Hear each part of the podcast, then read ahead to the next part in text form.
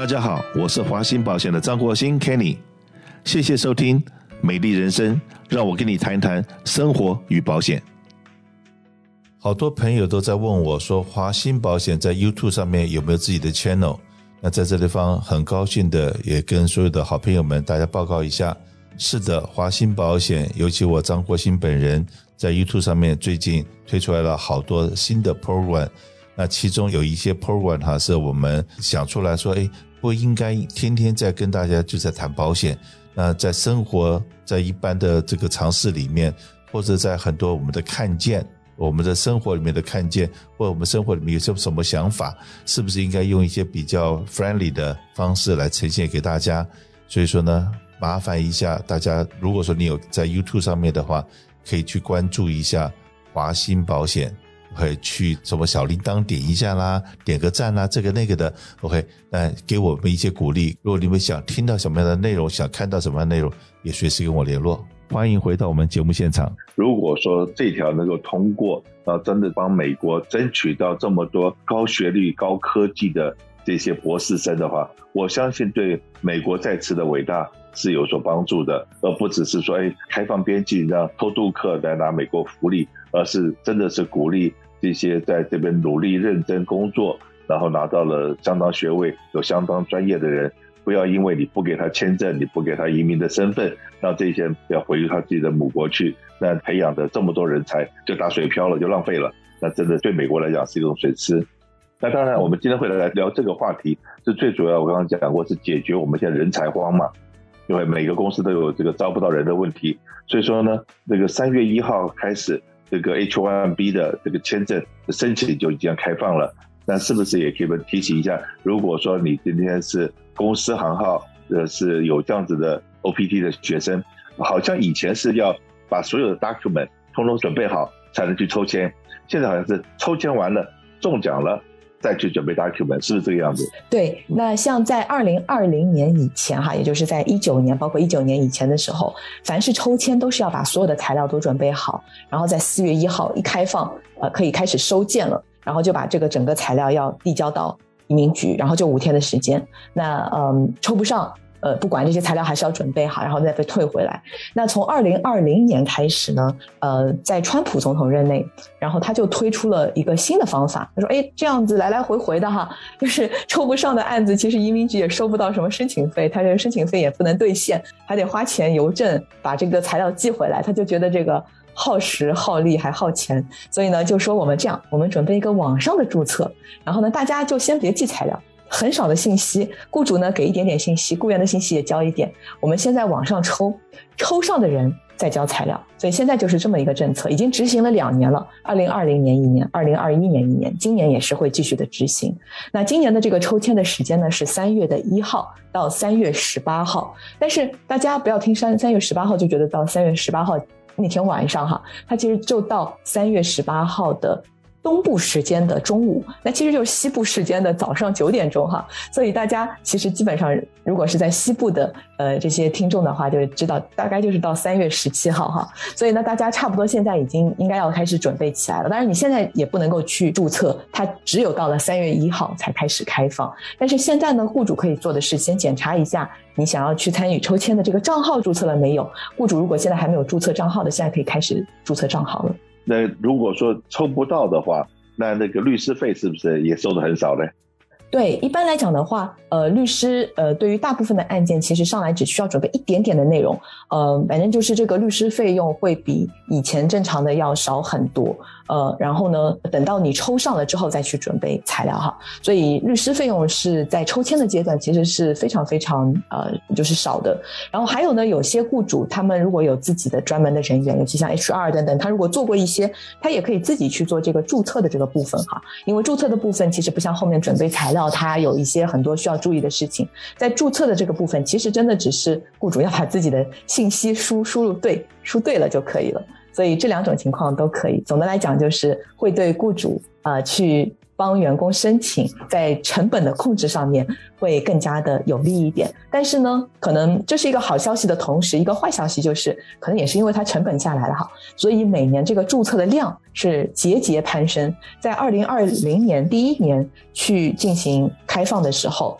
它注册的这个不能叫人数吧，就是这个注册的总数达到了二十七万多，那名额也就八万五千个不到一点，它有二十七万多，所以大家看看这个抽中的概率就会很低。然后到去年的时候呢，这个注册数又进一步的攀升，变成了三十多万哈。那今年不知道会不会再有一个新高，呃，尤其是这个招工荒又特别的严重。那现在这个也是一个很很大的问题，就是这些都是想要留下来的人才，但是。没有这么多的名额，那刚才我们也提到说，拜登总统他通过把其他的一些签证的条件放宽，看看能不能作为一个补充的方式哈，也是一个缓兵之计吧。但是确实现在有这么多的学生留不下来，这个也是可以算是一个美国的损失。是的，不过呢，在这边开个小玩笑啊，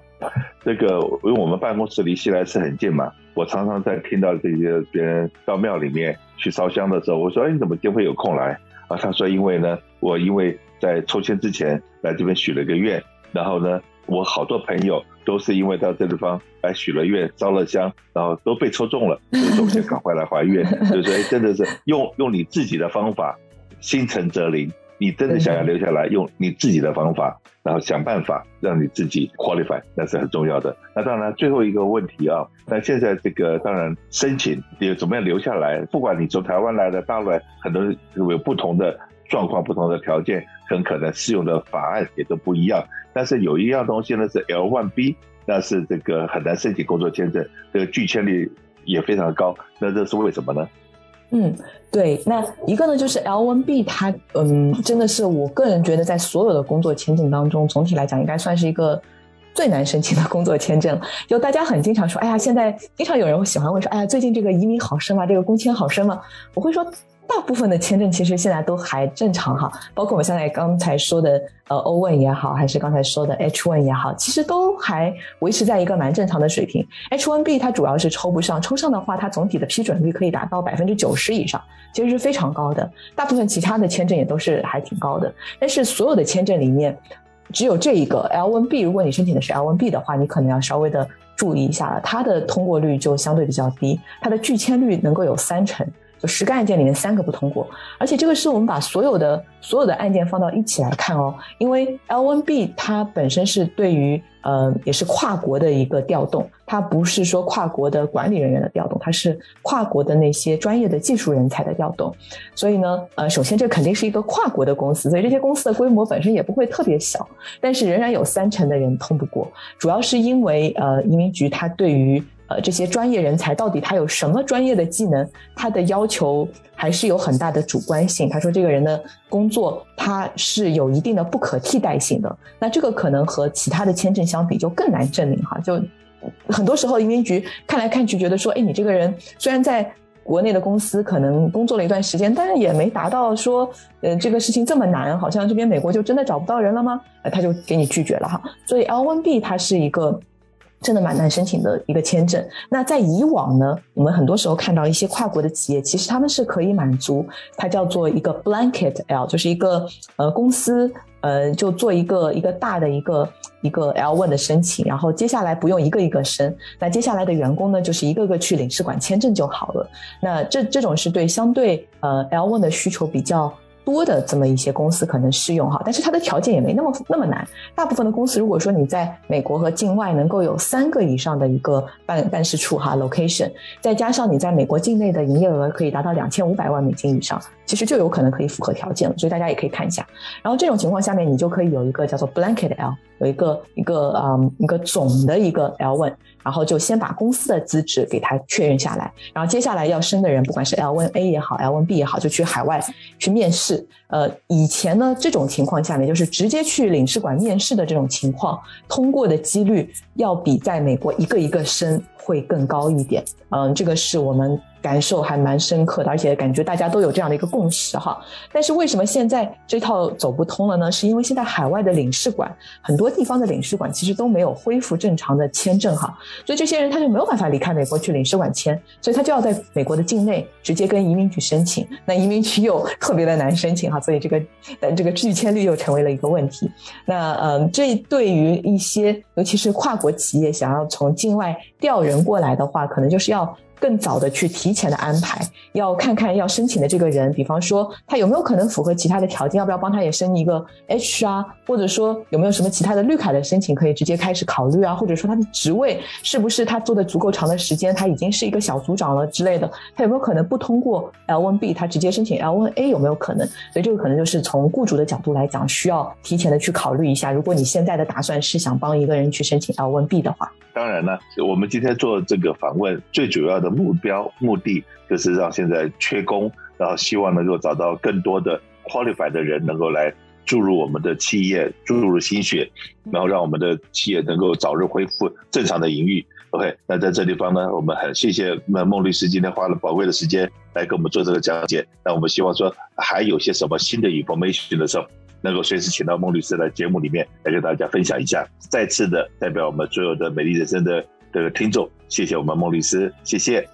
谢谢 Kenny，谢谢大家，很高兴来到今天的美丽人生节目。Okay. 但很多 information 在我们华兴在南家的微信公众号里面，我们每一个礼拜都会有各式各样的 information 会提供给大家。所以你现在还不是我们华兴保险微信公众号的关注者的话，麻烦你现在拿出手机来加入华新在南家。呃，以后我们每一周的美丽人生的节目里面讲的内容，我们都会在这地方都会有 post 出来。这样子，你哪怕你没有办法在礼拜六十二点到一点听到我们的节目，你也可以从我们的华新在南家里面可以找到我们所有的资讯。我希望说在这地方变成我们华新保险跟你联络的另外一个窗口，华新在南家。